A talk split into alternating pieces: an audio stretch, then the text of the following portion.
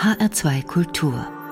Doppelkopf. Heute am Tisch mit dem Bariton Michael Volle, Gastgeber ist Eckart Rölke. Er singt auf der ganzen Welt, an der Met in New York, an der Scala in Mailand, in London und Paris, Zürich, München oder Berlin. Unglaublich viele Partien hat er in seinem Berufsleben gesungen. Den Don Giovanni, den Hans Sachs, den Falstaff. Herr Volle, guten Tag. Guten Tag. Schön, dass Sie vergleichsweise kurzfristig kommen konnten. Und das hängt selbstverständlich mit der Corona-Pandemie zusammen. Ihr Kalender eigentlich prallvoll, weit im Voraus festgelegt. Und nun das, Opernhäuser geschlossen, Konzertsäle geschlossen, musikalischer Stillstand. Wie erleben Sie diese Zeit? Eine absolute Premiere und keine schöne natürlich. Dieses runtergefahren werden von 100, 150 auf 0, das hat mir am Anfang sogar physiologische, körperliche Schwierigkeiten gemacht. Ich hatte Kopfschmerzen, ich hatte Schwindel und so. Das ist klar. Logisch, weil man sonst immer in so einem Trott in Anführungszeichen drin ist, dass man einfach Termine hat, seine Ruhephasen, aber dann doch dann auch wieder auf Reisen geht, ins Zimmer geht zum Üben, zum Auftritt. Und das alles wegfällt, da muss man sich erstmal dran gewöhnen. Was ich dann nach kurzer Zeit als auch sehr positiv empfand, das Positivste natürlich die ganze Zeit mit der Familie zusammen zu sein. Und der Lagerkoller oder die Probleme hielten sich Gott sei Dank sehr in Grenzen. Meine Frau und ich, sage ich jetzt mal so flapsig, sind ein sehr, sehr gutes Team. Wir haben zwei Kinder, zehn und acht. Da kann man sich nicht einfach hängen lassen, sondern man muss sie nicht dauerbespaßen, aber man kann nicht die Durchhänger auf die Kinder abwälzen, zum Beispiel. Und das hat uns sehr durch die schwere Zeit auch getragen. Als Musiker braucht man ja immer auch ein Ziel, das man im Blick hat. Eine Premiere, die bevorsteht, eine Opernaufführung ja, oder auch Konzerttermine, Schallplattenproduktion auch. Wie sieht Ihr musikalischer Alltag aus, Herr Volle? Meine Frau, die ja auch Sängerin ist, Gabriela Scherer, wir beide haben gemerkt, dass die Motivation zu üben, zu lernen, am Anfang gleich null war. Weil man einfach kein Ziel hatte und weil man so frustriert war. Vor allem meine Frau, die gerade im Durchstarten war, und plötzlich nicht mehr auftreten konnte. Ich auch nicht, aber bei mir ist klar, wenn es denn dann, wann auch immer wieder losgeht, dann habe ich meine Engagements und die Leute kennen mich. Das ist das Tolle an Karriere. Aber jetzt jeden Morgen aufzustehen, ich habe ein Debüt vor mir als Boris in Boris Godunov in der Neuproduktion, Russisch, das ist eine Heidenarbeit, aber ich hatte keinen Anlass, mich zu überwinden, das konsequent wie sonst zu tun. Das kam erst viel später wieder. Naja, ich habe die Zeit anders genutzt. Ich hing nicht nur rum, sondern ich habe viel mit den Kindern mhm. gemacht, habe im Garten gemacht, aufgeräumt, die klassischen Sachen, die jeder gemacht hat. Aber singen muss man natürlich wahrscheinlich vielleicht nicht jeden Tag, aber dann doch täglich. Auch Technik ist natürlich eine Sache. Vielleicht mit Co-Repetitor sogar. Irgendwie jemand, der einem da ein bisschen sozusagen ähm, rannimmt. Ich mache das schon lange nicht mehr. Nicht aus Überheblichkeit, sondern weil ich mich immer alleine auf meine neuen Partien oder auf die äh, schon bekannten vorbereite und dann zu Hause singe und dann vorbereitet zum Ort des Geschehens komme. Mit Kooptitoren keinerlei Kontakt, wo auch. Das Einzige, was ich machte, war für die Met Gala, dieses wirklich sehr spezielle und schöne Event am 20. Mai, diese weltweit übertragene At-Home Gala, da habe ich mir den Abendstern auf Klavier einspielen lassen von dem Kollegen an der Staatsoper, von Klaus Salmann, aber das war es dann schon mit Kontakt mit irgendwelchen anderen musikalischen Kollegen. Nicht auftreten können heißt natürlich auch keine Gage bekommen und Sie sind freischaffender Künstler seit 2011, glaube ich, also eine ganze Reihe von Jahren schon, wo Sie gewohnt sind, auch Geld zu verdienen, wahrscheinlich auch gut Geld zu verdienen und plötzlich null. Das haben wir jetzt auch gemerkt, viele Menschen haben, und ist kein Vorwurf, keinerlei Vorstellung, was es heißt, Freiberufler zu sein. Ich kenne Kollegen, die haben Hartz IV beantragen müssen, weil von heute auf morgen alle Einkommen wegfallen. Und man hat Ausgaben im Leben, man hat in vielen Projekte investiert, sprich in Vorleistungen gegangen, Flüge, Hotels, Wohnungen, was weiß ich, Coaches für in fremden Sprachen, mit denen zu arbeiten und so weiter. Und das haut ins Kontor. Hm. Und äh, viele denken, Opernsänger glamourös, die schwimmen in Geld. Von wegen. Da gibt es ernsthafteste wirtschaftliche Schwierigkeiten, wie in leider so unendlich vielen Bereichen unserer Gesellschaft. Und da muss ich auch wirklich sagen, da ging auch mir manche Sachen auf. Wir müssen versuchen, das in Zukunft anders zu tätigen, weil wir selbstständigen, freiberuflichen Sänger tragen zu einem großen Prozentsatz das sängerische Geschehen einer Opernvorstellung an Häusern. Nicht jedes Haus hat ein voll ausgestattetes Ensemble, Ensemble, mhm. sondern sie engagieren die Freiberufler. Die Gäste. Die Gäste. Und wir sind eigentlich Arbeitnehmer auf Zeit, sollten deshalb, und das ist wirklich äh, eine Frage auch an die Politik, und da werden wir aktiv werden müssen, dass beim nächsten Mal, was leider droht wieder zu kommen, dass wir nicht mehr so durchhängen. Nämlich, wir sind Arbeitnehmer auf Zeit, wir müssen Kurzarbeit, Geld bekommen und genauso eine gewisse Absicherung haben, was nicht verankert ist, was von Stadt zu Stadt, von Land zu Land anders gehandhabt wird. Ganz, ganz schwierig. Das, was Sie jetzt beschreiben, Herr Volle, gilt natürlich für Sängerinnen, Sänger, gilt aber auch für Ensemble, Musiker überhaupt, auch für Musikschullehrer, die plötzlich äh, nicht mehr in die Musikschule können und dann auch Eben. irgendwie kein Geld mehr bekommen. Eben, aber und die dann wirklich ja auch relativ schon so, so relativ wenig. So ist es. Und es ist einfach so, und das ist kein plumper Vorwurf an die Politik, aber auf der einen Seite wird Kultur zu Recht so hoch gehalten bei uns und auch von vielen vor sich hergetragen. Schaut uns an, wir haben, die Kultur ist ein fester Bestandteil unseres Lebens. Dann muss man allerdings dafür auch sorgen, dass die, die Kultur machen, keine Sonderrechte, sondern einfach genauso wie andere selbstständigen Unternehmen behandelt werden. Wir können alle nicht in die Zukunft gucken. Planen kann man nicht. Sie können nicht sagen, wann es wieder losgeht, wann der Betrieb hochfährt. Heißt also, man kann nur abwarten. Wir haben gar keine Handhabe. Wir können ja niemanden zwingen, irgendwas zu machen, weil sonst macht er sich strafbar. Ne? Wir müssen abwarten, was jetzt kommt nach dem Sommer, wenn es denn losgeht. Aber wissen wir, ob die Opernhäuser wieder so aufmachen können, damit äh, das Social Distancing gewahrt werden kann? Es gibt Berechnungen, wenn ein Opernhaus 2000 Sätze hat und es würde diese Regelungen einhalten, dann kommen vielleicht 600, 700 Plätze. Das belegt. funktioniert nicht. Und was macht man mit dem Orchester? Ein Barockorchester kann man im Orchestergraben mit anderthalb Meter Abstand hinbringen. Und auf der Bühne kann man was variieren. Aber alles, was dann größer wird, schon in der Romantik, geschweige denn Wagner Strauß, geht nicht. Ich habe ein paar Rollen erwähnt, nur, glaube ich, drei Rollen, die Sie gesungen haben, von vielen, vielen Rollen, Herr Volle. Im Opernrepertoire ist die Stimmlage Bariton nicht für den Liebhaber da eigentlich, sondern für den Bösewicht, für den Enttäuschten, für den Zweifler, für den Loser, für den Verlierer. Gibt es manchmal so Momente, in denen Sie gerne mal szenisch auch so ein Tenor wären, so ein flammender Liebhaber? Natürlich. Also vor allem in den äh, in anderen Jahren, Anfangsjahren, hat man schon nach rechts und links geschaut und hat gesagt, Himmel, nochmal, immer die Tenöre kriegen, die Frauen kriegen die höheren Gagen und kriegen mehr Applaus. Das hat sich relativiert. Ich habe wahnsinnig viele schöne Partien gehabt und noch vor mir. Die Anerkennung ist einem auch gewiss.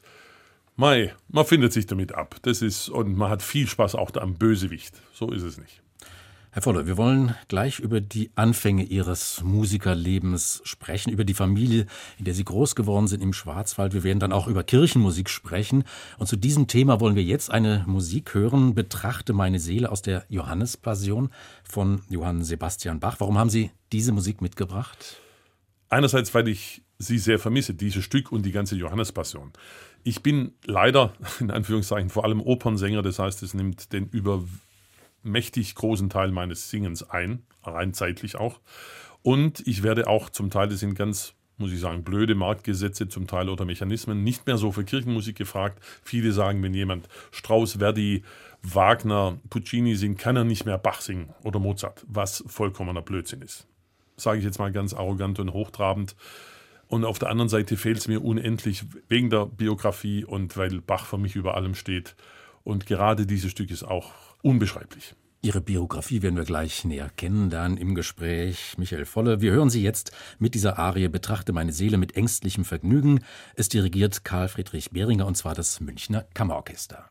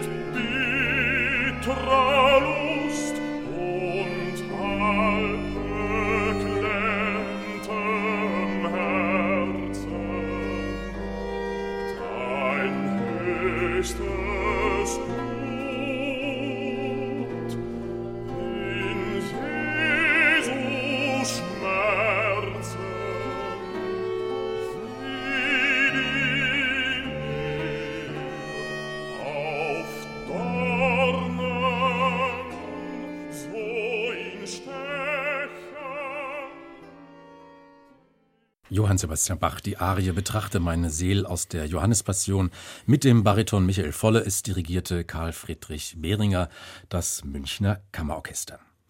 H2 Kultur Doppelkopf heute am Tisch mit dem Bariton Michael Volle. Gastgeber ist Eckhard Rölke. Herr Volle, 1960 im Schwarzwald geboren.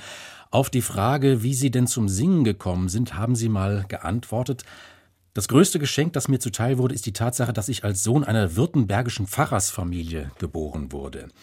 Wie haben Sie denn dieses Elternhaus in Freudenstadt erlebt? Warum war das so ein ganz großes, so ein ganz musikalisch auch so ganz wichtiges Geschenk?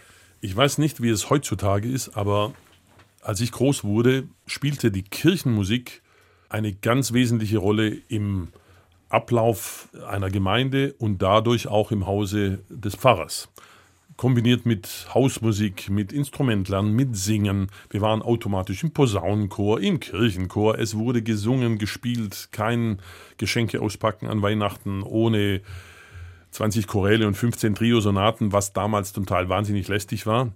Aber ich sehr bald erkannte, dass das ein Grundstoff und ein Grundstock war für mein musikalisches Leben, mein Berufsleben und das meiner Geschwister. Von uns acht Kindern sind vier in künstlerischen Berufen gelandet. Eine Flötistin, ein Schauspieler und noch ein anderer Sänger außer mir. Und die anderen vier machen es alle auch, haben es immer privat gemacht. Und wenn wir uns treffen äh, zum alljährlichen Familientreffen, es wird gesungen und gespielt. Jeder, mhm. der Flöten, Tröten, streichen kann, macht irgendwas und singt. Und sehr schön und das größte Geschenk eigentlich, das mein, unsere Eltern uns gemacht haben und wir weitergeben konnten, ist, dass die nächste Generation es auch genauso will und genauso braucht. Das muss ja ein ziemliches Summen und Brummen gewesen sein. Acht Kinder, zwei Eltern.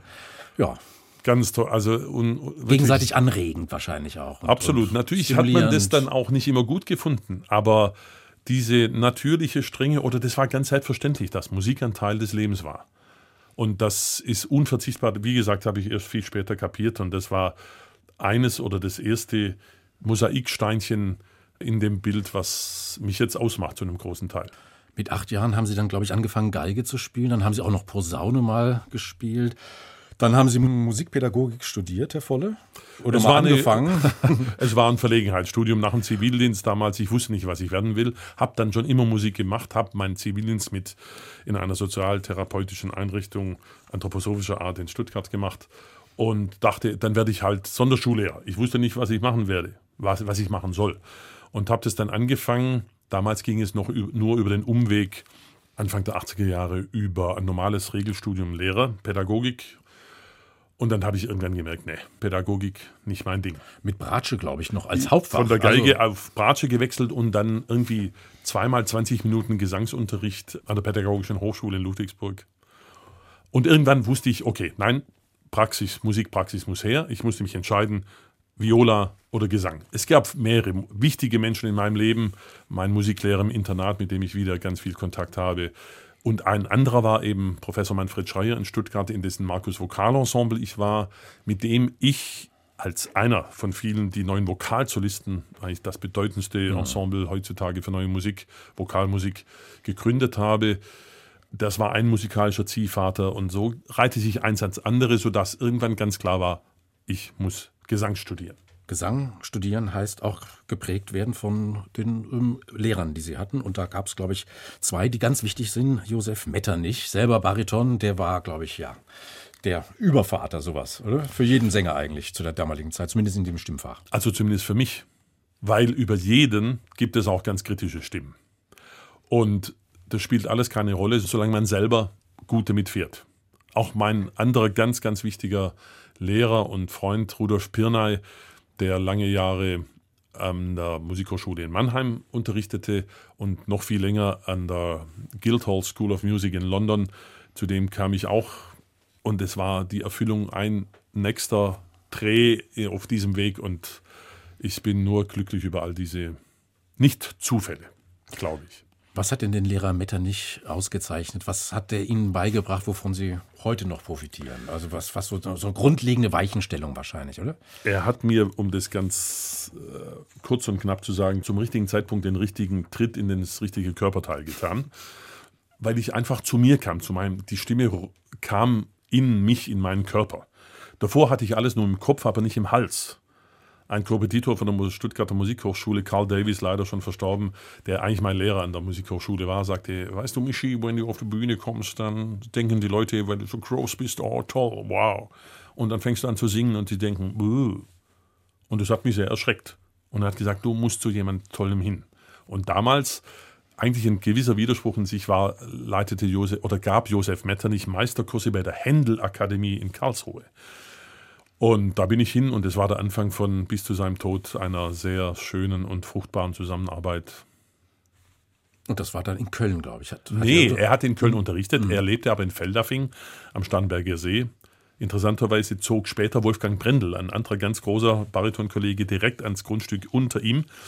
Den sah ich dann auch oft damals. Aber ich bin dann immer in meiner Zeit, während ich ähm, Mitglied des damals noch Südfunkchores war, nach Ende meines Studiums oder abgebrochenen Studiums, hatte ich genug Zeit und Geld und fuhr mindestens alle zwei Wochen von Stuttgart, wo ich damals lebte, nach Feldafing am Starnberger See, um mir diese volle Dröhnung des, der Stimmpflege und mhm. Erziehung zu geben. Haben Sie von ihm auch die Wichtigkeit, die Bedeutung der Textverständlichkeit gelernt? Also Sie sind ja bekannt dafür, dass man einfach immer ziemlich gut versteht, was Sie da singen, Herr Volle. Das ist ein Erbe, am Anfang auch manchmal eine Last des Oratoriums, woher ich kam, oder des Wortes im Pietismus, im Gottesdienst, worüber ich sehr froh bin. Ich musste danach lernen, das zu kombinieren mit dem Singen, mit der Musik, mit der Linie, mit dem Belcanto. Alles, was man singt, ist immer Belcanto. Ob Wagner, ob Berg, ob Schubert Belcanto im Sinne von so schön wie Legato, möglich singen, große Bögen. Mhm. Wenn wir nicht Wert auf das Wort legen müssten, dann könnte man Vokalisen singen. Finde ich. Auch wenn man, wie in, oft in italienischen Arien, manche Phrasen 20 Mal wiederholt. Dann hat es 20 Mal eine besondere Bedeutung. Und von dem her bin ich dem sehr verpflichtet oder kann es gar nicht mehr anders. Aber ich will natürlich auch immer so schön wie möglich singen, das ist klar. Mich hat überrascht die zweite Musik, die Sie jetzt mitgebracht haben. Schon wieder Kirchenmusik. Sie haben also nicht Schubert, keine Schubert-Lieder, keine Mozart. Äh, Sie haben äh, sich für Mendelssohn, und zwar den Elias, entschieden. Warum dieses hm. Stück? Kein Falstaff, der Elias. Welcher Reiz hat denn diese Partie? Also, es ist so schwer auszuwählen weil erstens man alles liebt und zu allem eine besondere Beziehung hat. Und ich liebe Oper über alles und in der Oper obwohl man das eigentlich auch kaum sagen kann von den Rollen her, Hans Sachs ist das A und O oder aber der Falstaff kommt sofort dahinter, obwohl er fünfmal so wenig hat und keine große Arie in dem Sinn und der Sachs, aber der Sachs ist über allem. Eigentlich ist so in der Kirchenmusik für mich, aber auch generell in der Musik ist Bach für mich das A und O und über allem. Der Elias ist eigentlich die Kirchenoper schlechthin, wenn man das so sagen wollte, obwohl es keine Oper ist, ist er aber, aber derartig dramatisch. Und es ist eine Partie, die einen unendlich fordert. Ich weiß nicht, wie ich das am Anfang in meiner äh, Laufbahn überhaupt geschafft habe, weil die ökonomisch, singökonomisch wahnsinnig schwer ist. Es ist sehr viel, es ist sehr dramatisch. Man muss seine Kräfte enorm einteilen, wie beim Sachs auch, dass man den dritten Akt die Schusterstube noch überlebt, im wahrsten Sinne des Wortes. Und so hat der Elias eine ganz besondere Bedeutung. Und speziell jetzt auch in dieser Einspielung, die wir hören werden, weil Frieda Bernius ein weiterer ganz, ganz wichtiger Mensch in meiner musikalischen Laufbahn ist, ich habe lange Zeit in seinem Chor gesungen, in diesem fantastischen Kammerchor Stuttgart, habe enorme Impulse bekommen fürs Miteinandersingen, fürs äh, Singen in verschiedenen Epochen, Barock, ganz intensive Prägung mit ihm bei den Tagen für, äh, für alte Musik 1988, glaube ich, zum ersten Mal.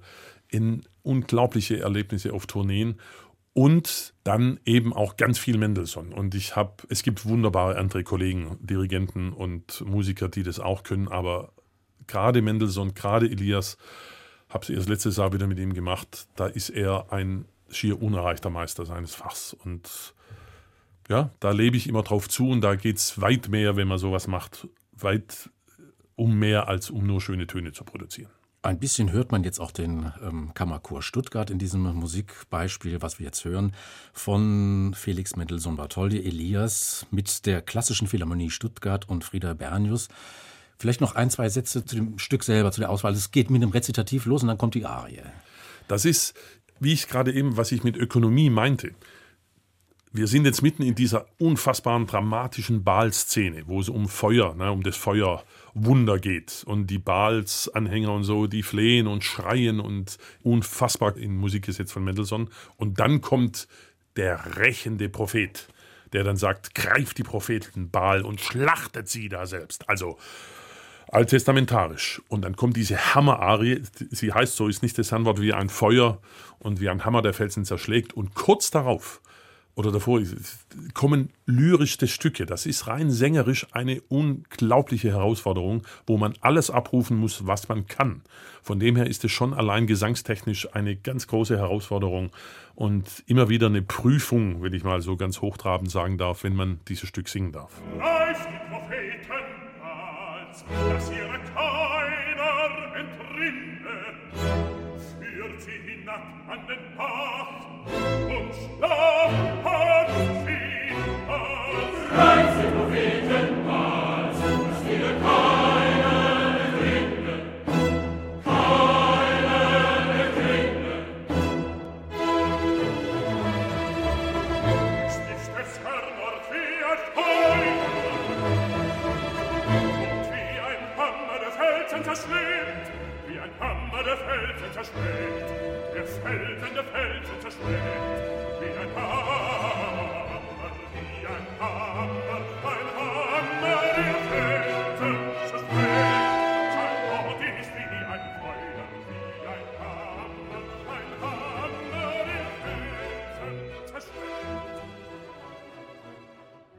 Die Hammerarie aus dem Elias von Felix Mendelssohn Bartholdy mit Michael Volle und Frieda Bernius und der Klassischen Philharmonie Stuttgart. Und ein paar Takte haben wir auch den Kammerchor Stuttgart gehört. H2 Kultur Doppelkopf heute am Tisch mit dem Bariton Michael Volle, den wir gerade gehört haben. Gastgeber ist Eckhard Rölke. Herr Volle, Sie waren, wenn man so will, ein Spätstarter als Sänger. 1990 Ihr Debüt am Nationaltheater in Mannheim. Da waren Sie 30 Jahre alt. Ein großes Haus, ein großes Repertoire wird da gepflegt. Ähm, war das ein idealer Einstand dort für Sie? Viele haben gesagt, wie kannst du nur nach Mannheim? Das ist mörderisch, du wirst verbraten. Es war rückblickend das Beste, was mir passieren konnte. Ich hatte 132 Vorstellungen in der ersten Spielzeit. Allerdings vom zweiten Gefangenen Fidelio, was acht Takte sind, die für einen Anfänger sauschwer sind, bis hin zum Figaro in Nozze de Figaro auf Deutsch. Aber also eine riesen Bandbreite, vor allem viel Praxis.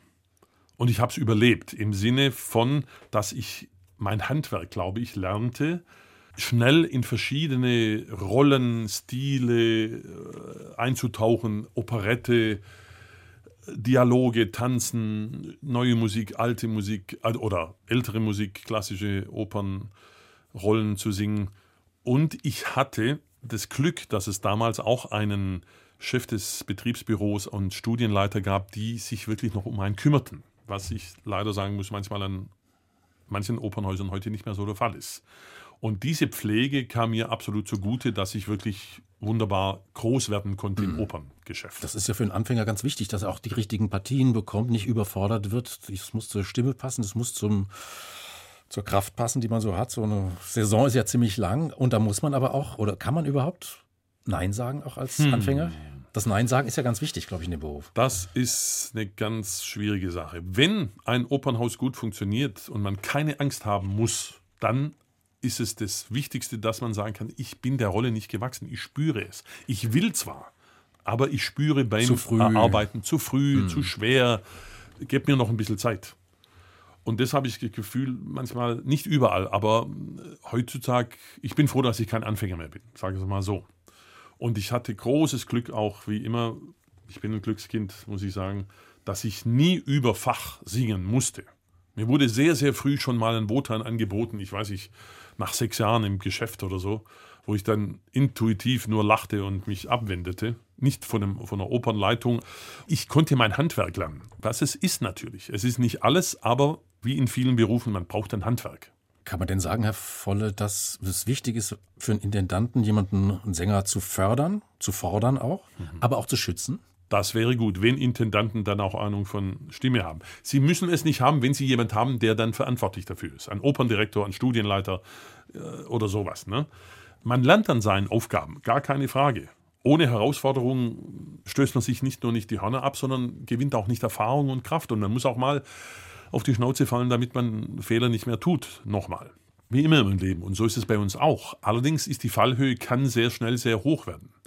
Und die Toleranz auch, Fehler mhm. zu ertragen, wird, glaube ich, immer geringer.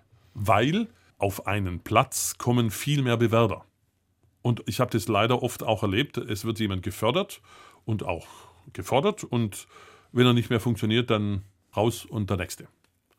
Also es ist ein sehr heikles Gebilde einfach auch das Sängerdasein. Man ist keine Maschine. Der Stimmapparat ist wahnsinnig anfällig.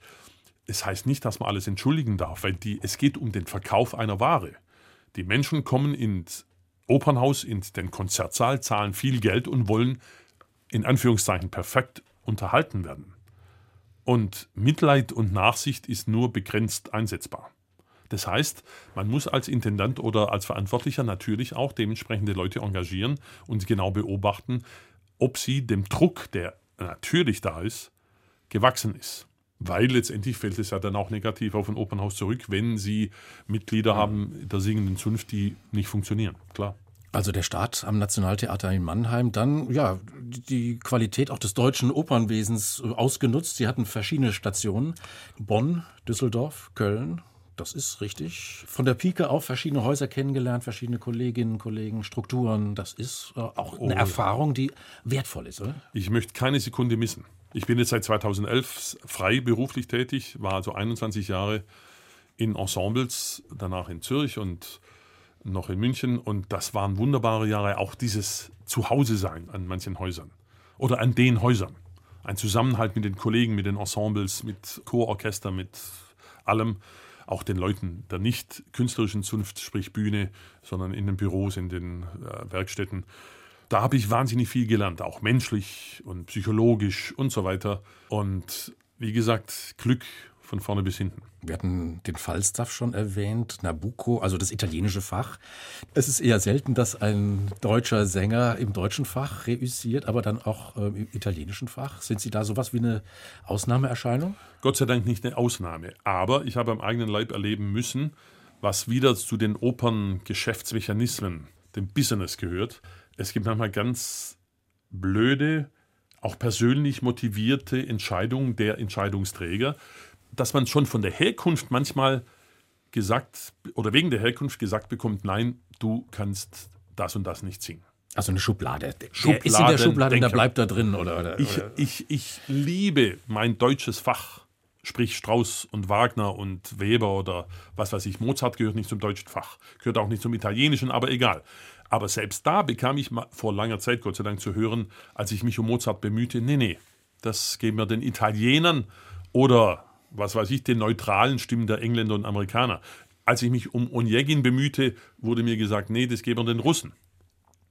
Ich bekam dann Gott sei Dank wenigstens dann Danilo in der lustigen Witwe an einem großen europäischen Haus. Gut, es hat sich verändert und Josef Metternich zum Beispiel war der erste nach dem, Welt, nach dem Zweiten Weltkrieg der erste deutsche oder mitteleuropäische Sänger, der an der Met und an der Scala und sonst wo im deutschen und italienischen Fach gefragt und eingesetzt wurde. Danach gab es nicht mehr sehr viele. Franz Grundheber, Brendel, mhm. Weikel ein bisschen, aber sonst kaum. Und man ist auf die, sage ich mal, Gnade oder die Kenntnis von Operndirektoren oder Besetzungsmenschen angewiesen oder Liebhabern, die einem das zutrauen. Und da hatte ich in London mit Peter Katona oder in New York Jonathan Friend und Peter Gelb das große Glück, dass sie mir italienische Fachpartien, große Partien zum Teil als Debüt mhm. anvertrauten. Aber zum ersten Mal eine italienische Rolle an der Meile der Skala zu singen, das ist schon, das ist ein Thrill irgendwie. Ne? Habe ich noch nicht, aber würde ich machen. Ich werde, ich werde das oft gefragt. Natürlich ist gerade an der Skala sind die Mechanismen zum Teil, vor allem für die höher gelegenen Stimmen, vor allem männlicher Art, extrem. Immer noch. Stichwort Klaköre und ich weiß nicht was. Unfassbar. Das Zischen, wenn einer den hohen Ton nicht so bringt oder ein plötzliches aufkommendes Husten oder nicht applaudieren. Sachen, die einen völlig aus der Bahn werfen können bis hin zu Buhrufen nach einer Arie mittendrin. Katastrophal und eigentlich ganz schlimm. Geplant war Johanne Ahn in Salome jetzt. Abgesagt. Gut, Strauß, ja, und es wird halt jetzt auch nicht mhm. mehr nachgeholt werden können. Vielleicht in der nächsten Spielzeit. Ist ganz, ganz schade, weil ich zum ersten Mal mit Ricardo Schai gearbeitet hätte. Aber die Klagen, da reicht die Zeit nicht. In der Vorbereitung zu unserem Gespräch, Herr Volle, habe ich ein interessantes Wort kennengelernt, das von Ihnen, glaube ich, stammt. Glücksausschüttungsmoment. Glücksausschüttungsmomente. Was sind das denn für Momente? Wie erreichen Sie die? Singen an sich ist schon eine Ausschüttung von Glückshormonen, finde ich. Egal in welcher Form. Aber ein Moment ist ja ein punktueller Zustand. Ja. Oder, meinen Sie jetzt Ja. in- ein ganzer Zustand? Nein, nein, wenn, wenn man zum Beispiel, wir sind keine Maschinen. Wir erreichen, sage ich mal ganz provokant, niemand erreicht jemals 100 Prozent seiner Leistung. Man kommt aber ganz oft in einen sehr hohen Bereich, wo alles gut läuft, wo man gut mit der Luft zugange kommt, mit der Intonation, mit der Phrasierung, mit dem, der Korrespondenz mit dem Dirigenten, mit dem Haus, mit den, man spürt die Leute, es klappt einfach alles. Und wenn einem da ein Moment, nur, es kann ein ganz kurzer Moment sein, in einer Arie, in einer Szene, wo man sogar auch nur Teil von jemand anderem ist, äh, von der Szene oder von der Arie, oder natürlich am Schluss, wenn man eine kurze, eine mittlere, lange Partie hat und man kommt raus und man spürt auch, dass man geliebt wird. So blöd und pathetisch sich das anhört, aber das ist unsere Bestätigung. Nicht nur der Gehaltscheck, sondern das, dass man merkt, das unmittelbare Anerkennen der Leistung. Das sind Momente, ich hoffe, dass das anderen Menschen in anderen Berufen genauso geht. Aber das ist das große Glück von uns, dass es so unmittelbar einen erreicht. Und das ist zum Beispiel, da fällt alles andere ab. Und wenn man auch mal einen Bock gebaut hat, ist es auch egal, wenn man merkt, dass unterm Strich etwas Rundes dabei rauskommt. Es muss nicht immer perfekt sein, was man sowieso kaum erreicht. Und Perfektionismus ist auch nicht gut. Aber wenn, wenn es erfüllt war, wenn es rund war, und das spürt man sowohl bei sich selber und vor allem auch bei den Kollegen, bei den Zuhörern, Zuschauern oder wenn man plötzlich ins Orchester schaut und jemand guckt einen an und strahlt mit den Augen, ohne dass er was sagt. Oder man entdeckt plötzlich einen Kolleginnen Kollegen in der, in, das, in der Nullgasse oder in den Seitengassen, der einem einfach zuschaut und einen anstrahlt. Kaum beschreibbare Momente. Strahlen heißt, ähm, erinnert mich an den Begriff Sternstunde. Da kommt für die Zuhörer sowas, wo man sagt, meine Güte, da stimmt irgendwie alles, das werde ich so schnell nicht mehr. Also auch Kunst als existenzielle Erfahrung dann. Ich meine, so ein Glücksmoment oder Glücksausschüttungsmoment, äh, das ist ja eine existenzielle Erfahrung. Auch ab. Ohne das könnten wir den Beruf nicht machen. Sonst verkommt es zu einer, wie soll ich sagen, zu, zu Job im negativen Zum Sinne. Abliefern von schönen Tönen. Und das darf man der Musik nicht antun. Das ist viel mehr wert. Ein Begriff ist, glaube ich, noch nicht gefallen, Herr Volle, der Begriff Disziplin. Man kann unglaublich musikalisch sein, man kann auch äh, intuitiv sein, man kann gut mit Leuten zusammenarbeiten, mit Regisseuren. Müssen wir vielleicht nicht zu tief auf dieses Thema eingehen, aber man braucht natürlich auch Disziplin. Sind Sie, würden Sie sagen, richtig disziplinierter Mensch? Nein, gar nicht. Ich habe das Glück, ich bin Bariton, Bassbariton. Ich stehe nicht so unter Druck wie ein Tenor. Ich darf ein paar Mal mehr nicht versagen, aber irgendwie äh, mir einen Ton abkrachen oder irgendwie sowas. Also ich habe weniger Stress als andere Stimmgruppen, sage ich mal. Dann liegt es in meiner Natur, glaube ich, eher ein bisschen entspannter zu sein. Aber, und ich habe viel gelernt in meinen jetzt über 30 Bühnenjahren, was man tun darf und was nicht. Ich würde jetzt nie zum Beispiel die Nacht vor einer großen Vorstellung bis in die Puppen in einer verrauchten Kneipe sein. Ich rauche selber nicht, aber oder zu viel Alkohol trinken oder was weiß ich, oder zu fett essen oder zu früh vor einer Vorstellung dann das und oder zu nah an der Vorstellung das und das noch tun. Wobei jeder für sich entscheiden muss, was er zu tun und zu lassen hat, damit er auf den Punkt alles abrufen kann, was er abrufen muss oder will, um seinem ganz pathetischer Ausdruck, um seinem Auftrag gerecht zu werden. Dem Auftrag der Musik, der Oper, dem Lied, der Musik, der Kunst gerecht zu werden, um sie, oder platt zu sagen, um sie gut zu verkaufen. Wir haben zweimal Michael Volle gehört mit Johann Sebastian Bach und mit Felix Mendelssohn Bartholdy. Jetzt, Herr Volle, werden wir einen Kollegen von Ihnen hören. Kollege ist, ja, es ist ein Kollege, ein Gesangskollege. Hermann van Veen, der Niederländer. Er ist Liedermacher, Schriftsteller, Geiger auch, ein bisschen so ein Multitalent. Und Musik von ihm haben Sie mitbekommen. Das heißt, die Musik von ihm, die Person, die muss Sie irgendwie faszinieren. Hermann van Veen seit Jahrzehnten wirklich. Ich bin jetzt 60, ich glaube, ich habe ihn zuerst mal in 25 oder so gehört und jetzt schon drei, vier Mal gesehen. Seine erst letztes Jahr, ich glaube 70 oder über 70 ist er, 50 Jahre auf der Bühne. Er ist ein Gesamtkunstwerk. Er singt unglaublich schön, erfüllt für mich. Manche können glauben, mögen ihn nicht. Für mich ist es jedes Mal Beglückung pur. Ich habe ihn auch einmal interviewt und einmal auf der Bühne erlebt. Und ich muss auch sagen, irgendwie für mich war der einfach sehr authentisch auch. Also da ist nichts zwischen der Person und dem Musiker. Das ist ganz, ganz direkt. Das muss jeder selber entscheiden, aber genau wie Sie sagen, für mich auch absolut ins Herz und große, große Freude. Michael Volle hat dieses Lied ausgewählt. Ich weiß nichts über sie mit Hermann van Veen.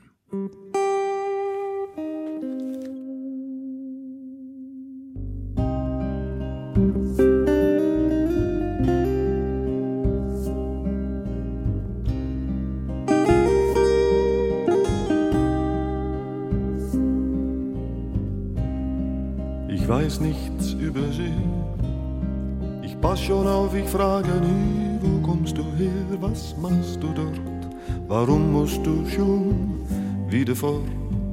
Denk mir, genieß doch den Moment und dass sie mich viel besser kennt, das stört mich nicht, ich plane nie auf weiter Sicht. Das alles ist ein Traum. Es ist nicht lange her, da glaubt ich kaum, dass mir sowas passieren kann. Spielte so gern den starken Mann. Es kommt immer anders, als man denkt. Und dass sie jetzt mein Leben lenkt, ist ganz egal. Ich leb nur für das nächste Mal. Plötzlich tun die Narben auf meiner Seele nicht mehr weh. Hermann van Veen mit seinem versöhnlichen, fast abgeklärten Lied Ich weiß nichts über sie. H2 Kultur Doppelkopf heute am Tisch mit dem Bariton Michael Volle. Gastgeber ist Eckhard Rölke. Herr Volle, noch ein Satz zu Hermann van Veen, zu diesem unglaublichen, musikalisch intensiven Künstler? Was mich bei allen Künstlern jedweder Herkunft und jedweden Genres so fasziniert ist, wenn jemand so wie er über 50 Jahre präsent bleibt und Erfolg hat. Erfolg im Sinne, dass er kreativ ist, dass es und er schafft ja viel mehr von sich aus als ich. Und das ist so faszinierend, wie man dann auch merkt, wenn man ihn live sieht, was er ausstrahlt, wie er das lebt. Authentisch ist ein schwieriger Begriff, aber für mich trifft es voll und ganz zu, weil man, ich kaufe ihm jede Sekunde ab, was er da macht.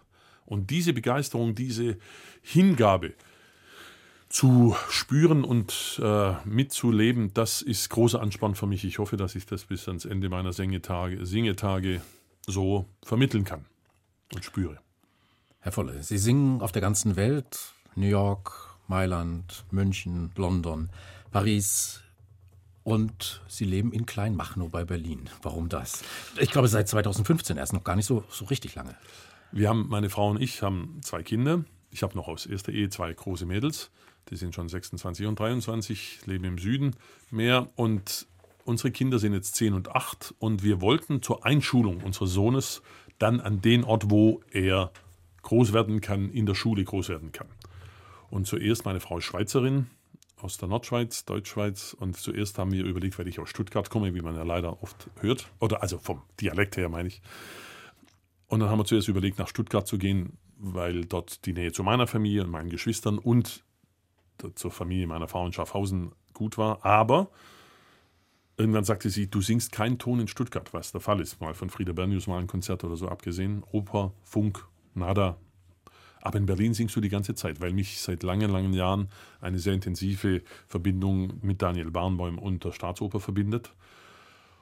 Und dann haben wir gesagt, das ist es. Und dann haben wir geschaut und haben auch da mit der Wahl des Hauses in Kleinmachnow, mit dem Platz in der Schule und so weiter ganz großes Glück gehabt und es ist ein Traum. Ich habe gelesen, dass Kino, Herr Volle, ähm, Ihr Hobby ist. Wie muss ich mir das vorstellen? Michael Volle schaut in den Zeitungen, was gibt es für neue ähm, Filme und kauft sich dann eine Kinokarte?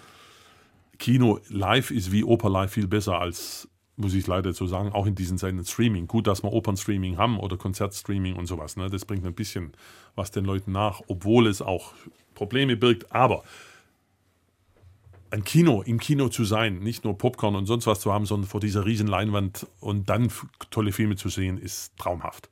Jetzt ist es so, dass wenn man so einen Beruf hat, wo man sehr viel unterwegs ist, will ich gar nicht mehr äh, in Kneipen und in Kino so oft. Heutzutage ist, ist, ja, ist man sehr privilegiert mit den ganzen Streaming-Diensten und wir haben Disney Plus, wir haben Netflix, Amazon Prime und meine Frau und ich auch wenn die Kinder dann im Bett sind oder so, dann wird ein Film angeschaut. Mhm. Ich könnte drei, vier Filme am Tag schauen. Ich liebe sie. Auch die Kinderfilme, die, ich, die wir zu Teil mit unseren Kindern schauen. Ach, Und wahrscheinlich nicht auf einem ganz kleinen Bildschirm. Wir haben nicht so die Riesendingens, weil irgendwie muss es ja noch geschmackvoll bleiben, aber so, dass man doch ein bisschen was sieht und hört. Und dann alle Genres, also ja. vom Krimi nein, bis nein. zum Science Fiction? Horror geht gar nicht. Splatter. Oh, furchtbar, ganz schlimm. Kann ich nicht, kann ich, ertrage ich nicht. Aber ich muss auch sagen, ich gestehe, ich habe weder gelesen noch geschaut Herr der Ringe noch Harry Potter bisher, was meine großen Töchter mir auch immer vorhalten. Aber auch die Science-Fiction-Sachen, nee, Star Wars, uh, geht gar nicht. Aber ich bin ein hoffnungsloser Romantiker und ich amerikanische Komödien, auch romantische Komödien, ich sage nur Sleepless in Seattle oder Harry and Sally oder E-Mail für dich oder, oder Notting Hill. Ah, ich schwelge. Oder die fabelhaften Baker Boys. das ist die letzte Musik, die wir hören. Also Jazz, ich liebe ganz viel. Ich höre sehr wenig zu Hause oder wenn ich unterwegs bin, manchmal mehr, aber wenn man immer Musik macht, kann ich nicht noch die ganze Zeit auch noch Musik hören. Aber dann Stile, Beatles, Michael Jackson, ich liebe es. Es ist, und neben der Klassik, Songwriter, Entertainer, Michael Bublé, ein ganz großer Held von mir und Vorbild. Und Jazz auch, aber nicht der experimentelle Free Jazz oder so, da kann ich nicht mit. Ich brauche es dann mehr harmonisch. Und wenn dann noch Jazz in Verbindung mit einer großen Schauspielerin ist, die dann auch noch singt, und das war in diesem fantastischen Film The Fabulous Baker Boys aus dem Jahre 89 mit den Bridges-Brüdern, Bo und Jeff. Und dann kommt Michelle Pfeiffer im roten Abendkleid und räkelt sich auf dem Klavier und singt noch für eine Schauspielerin enorm gut. Finde ich, wow, das ähm, finde ich ganz toll. Also ein Film, in der die Musik eine ganz entscheidende Rolle spielt. In dem Fall ja, weil es um Jazzpianisten geht, die eine Sängerin suchen und dann gibt es Liebe natürlich und Enttäuschung und äh, Stress und alles. Aber Musik im Film, was wäre Film ohne Musik? Und das kann ja wirklich so entscheidend zu, auch zum Erfolg beitragen, aber zu der Stimmung. Und diese Musik von diesem Film, äh, David Cruisin, ganz groß, ganz groß. David Cruisin, der Komponist und Michael Ballhaus hat ah. als Kameramann diesen Film auch ähm, gedreht. Wunderbarer Film. Auch diese Brüderproblematik. Ganz, ganz toll. Ganz große Schauspieler. Also großes Erlebnis. Also diese Musik zum Ausklang jetzt. Und zwar My Funny Valentine, gesungen von Michelle Pfeiffer. Hier im HR2 Kultur Doppelkopf. Heute mit dem Bariton Michael Volle. Gastgeber war Eckart Rölke. Herr Volle, Dankeschön. Vielen Dank fürs Dasein.